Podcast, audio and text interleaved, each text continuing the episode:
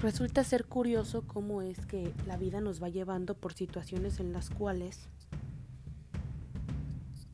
terminamos en determinado momento para hacer determinada cosa que muchas veces no está bien, sí está muy mal y llega a tener consecuencias fatales. El objetivo de esto es contarles un poco de esas situaciones, esas experiencias, circunstancias, los motivos que llevan a alguien a cometer actos atroces.